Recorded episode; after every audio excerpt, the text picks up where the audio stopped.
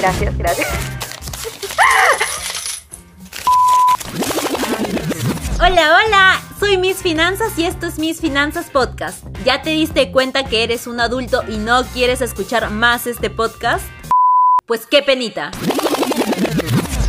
Miss pero imagínate para ser adulta o adulto, o sea, necesito mucho más de lo que hablamos en el episodio anterior. O sea, algo que no creo que solo con saber impuestos me gradúe, ¿man ya? Obvio que no, crecer es cuestión de tiempo, no todos lo hacen de la misma forma. Por ejemplo, yo para crecer financieramente tuve que caer y darme cuenta lo importante que era informarse y, sobre todo, ser consciente del peligro que es uno mismo. Eso quiere decir que... Quiere decir que no te daré las fijas para crecer porque es mucho más que escuchar, pero podemos hablar de temas específicos que te pueden ayudar. ¡Ah! ¿Cómo así? O sea, baby, ¿podemos hablar de cómo el amor romántico es una invención de la sociedad? ¿E idealizamos un concepto súper crudo que nada que ver? Como cuando... Espera, ¿qué? No, no, no, no. Podemos hablar de eso, pero ahora entonces, ¿qué te parece si hablamos? Hablaremos de lo que dejamos inconcluso la semana pasada. Ay, Misfi, pero, o sea, Ceru, algo que prefiero saber qué responsabilidades financieras tendré como adulta. Claro. ¿De qué crees que hablaremos? ¿No hablaremos del tío Ben? O sea, eso quedó inconcluso y X, manjas.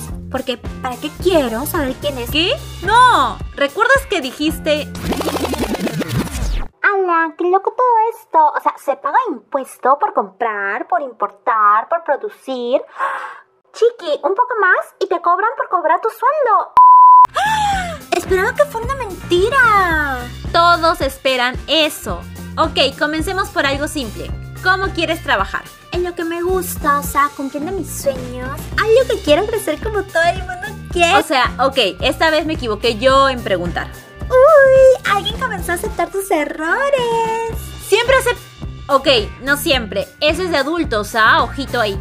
Alú, que no quiero crecer. No es que elijas, solo pasa, pero es paja, tranqui. Todo a su tiempo. No quemes etapas que eso sí te hará sentir mal después. Bueno, ok, entonces, ¿tú quieres ser independiente o dependiente? Chiqui, qué pregunta. O sea, siempre independiente, nunca dependiente. O sea, yo no tengo por qué depender de nadie, ¿me entiendes? ¿Qué toxic eres? El depender sentimentalmente significa... No, no, no, o sea, sí, no es bueno depender de la gente. Siempre sé independiente sentimentalmente. Pero ¿recuerdas que hablábamos de trabajo? Ah, X, ¿no? O sea, algo que ni idea de qué significa cada uno. A ver, yo te explico. El ser dependiente laboralmente es que te riges al régimen de una empresa, estás en planilla, lo que significa que tienes beneficios laborales y respondes a un empleador. ¿Planilla? ¿Beneficios laborales? Sí, vacaciones, CTS, seguro de salud del Estado. Normalmente te dan un seguro privado básico, pero a veces no. Gratificaciones. ¡Ah! Mo, o sea, yo quiero eso, chiqui. Suena lo más. Ok, pero no todo es unicornios y felicidad. También te hacen descuentos. ¿Excuse me? Ajá, descuentos de quinta categoría, aportes obligatorios de AFP, un seguro de AFP. Si quieres un seguro privado con mayor cantidad de clínicas o si la clínica que quieres no está en el plan básico, puedes cambiar de plan, pero eso ya lo pagas tú. Y, o sea, ¿qué es eso de quinta categoría? ¿AFP? Tranqui, ahora te explico, pero antes te diré las características de ser independiente. Ay, sí, baby, please, creo que escojo esa opción. O sea, ambos tienen sus matices.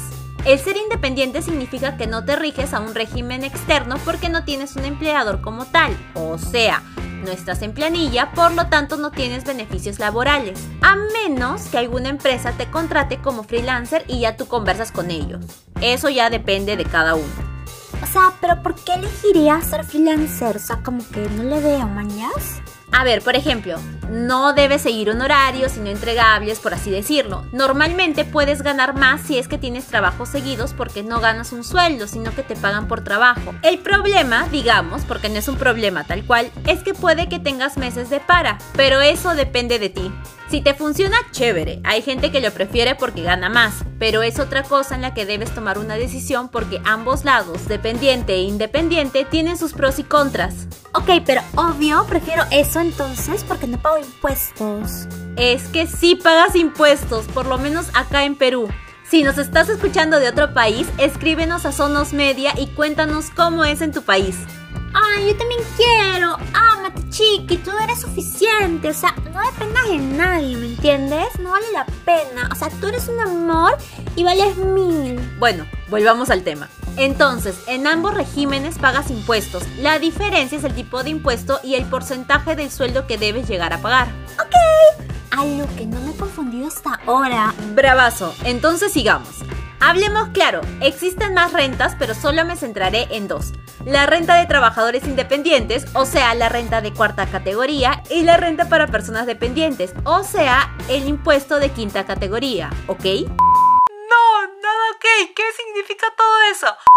Ok, o sea, todo bien hasta ahora. Go, chiqui, go. Listo. Entonces, comencemos con la renta de trabajadores independientes, o sea, la renta de cuarta categoría. Esta renta se origina con el ingreso de dinero a una persona que ha prestado servicios por el desarrollo de una profesión. Tú, al ser trabajador independiente, emites tus recibos por honorarios. No way. ¿Cómo hago eso, chiqui? Ahora es por internet y es al toque. Solo necesitas el RUC de la persona que te contrató, el monto, la descripción del servicio y listo. Consejo, siempre, siempre, siempre guarda una copia en PDF o envíala a tu correo para tenerla para ti. Bueno, al hacer esto se te retendrá el impuesto a la renta que será el 8% del importe total. Es decir, si te pagan 2.000 soles, se te retendrá 160 soles y tu pago será de 1.840 soles. ¿Pero qué pasa si me pagan menos? No, chicos, sea, cero, no la hago. Espera, si tu recibo no pasa de 1500 no aplica el porcentaje. Ay, bravazo, chiqui. Entonces puedo hacer un montón de recibos por 1500 y listo. O sea, ¿en diferentes trabajos? Obvio. O sea, sí, pero no. Tú puedes acceder a la suspensión de retención en SUNAT en Perú si es que proyectas no ganar más de 37.625 soles. Ay, Anual. O sea, algo de 3.135 soles mensual aproximadamente. Qué loco, Misfi. Algo que está bravazo esto. ¿Y la otra renta, la quinta esa o algo así? Claro, la renta de quinta categoría es para todos los trabajadores de planilla, es decir, los trabajadores dependientes principalmente. Debes saber, mini mi, que hay otro tipo de trabajadores que también les afecta esta renta, pero no mencionaremos a todos porque nos vamos a pasar así todo el programa. Ok, fresh por mí. Ok, entonces sigamos con los trabajadores dependientes. En este caso, la empresa empleadora te retiene mensualmente un porcentaje del dinero. O sea, me conviene ganar más para que me saquen menos dinero. Eh, no, porque se calcula, pero vamos paso por paso. Para comenzar, debes calcular tu remuneración bruta anual. ¿Cómo lo sacas? Debes multiplicar la remuneración mensual y el número de meses que faltan en el año. A esto le sumas gratificaciones, remuneraciones y otros ingresos de dinero. Y listo. Baby, ¿y no hay como que algo que haga que no pague? O sea, tipo la suspensión de retenciones anteriores. Algo que ayudaría un montón, mañas. Baby, le voy a escribir ahorita a la gente de la SUNAT. Sí hay. Si no ganas más de 7 UIT anuales, o sea, este año 30.100 soles anuales o aproximadamente 2.150 soles mensuales, no te retienen. ¿UIT? ¿Qué es eso, ah? Pucha, X con eso. La UIT es un valor para poder calcular impuestos, infracciones, multas y otros. Este año, 2020, la UIT es de 4.300 soles y todos los años sube. Ok, ya. ¿Todo bien? Ya, aquí está lo interesante. Si restas la remuneración bruta anual y las 7 UIT y no te da un monto positivo, no te retienen renta. A ver, baby, digamos que mi remuneración bruta anual es de 6 y la UIT sale 7. Entonces, 6 menos 7 es menos 1. ¿Así no pago nada? ¿Mi sueldo es igual? Exacto. Lo importante es ese monto que se llama remuneración neta anual y de ahí parte todo. Ya para terminar, porque te veo un toque de desubicada, así, desorbitada. Todos, por mí. ya para terminar, porque te veo un toque desorbitada. ¡Aló! Entonces, Digamos, imagina que eres Harry Styles. Ya no puedes ser cantante por pandemia, entonces te contratan en una empresa acá en Perú y te van a pagar 2.500 soles mensuales, ¿ok? Ok. Su remuneración bruta anual es 35 mil soles porque su sueldo mensual se multiplica por los meses del año, incluyendo los dos meses que se paga doble. Por eso es 2.500 soles por 14, que esto te da 35 mil soles. A este super monto anual se le resta 7 UITs, o sea, 7 por 4.300 soles, que es lo que vale un UIT en el 2020. O sea, 35.000 menos 30.100, lo cual resulta 4.900 soles de remuneración neta anual para Harry Estilos. Entonces, ¿con este valor le descuentan o no le descuentan? Obvio que sí, porque salí positivo. ¡Ay, el Harry Styles! ¡Muy bien!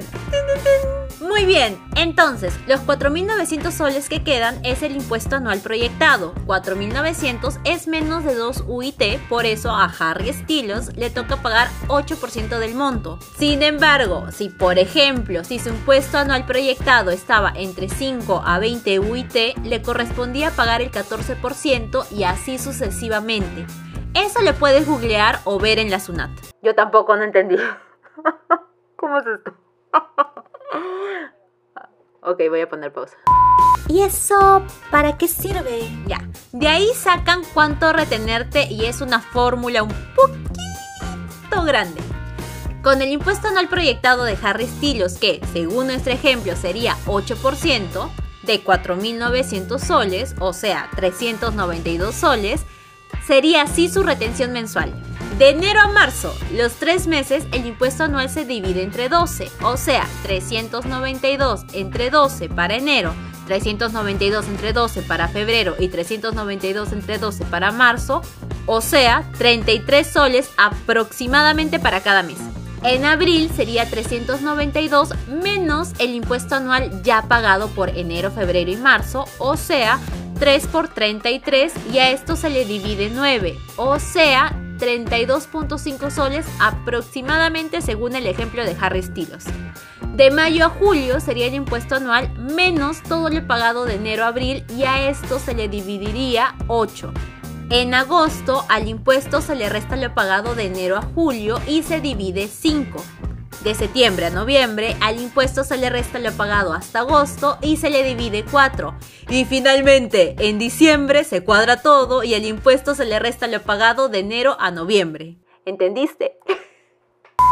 A lo que no estoy confundida, un toque aturdida, pero, o sea, confundida jamás, never, ¿manjas? Sí, o sea, hay muchos más, porque puedes tener ingresos dependientes e independientes, lo cual te genera renta de cuarta y quinta categoría.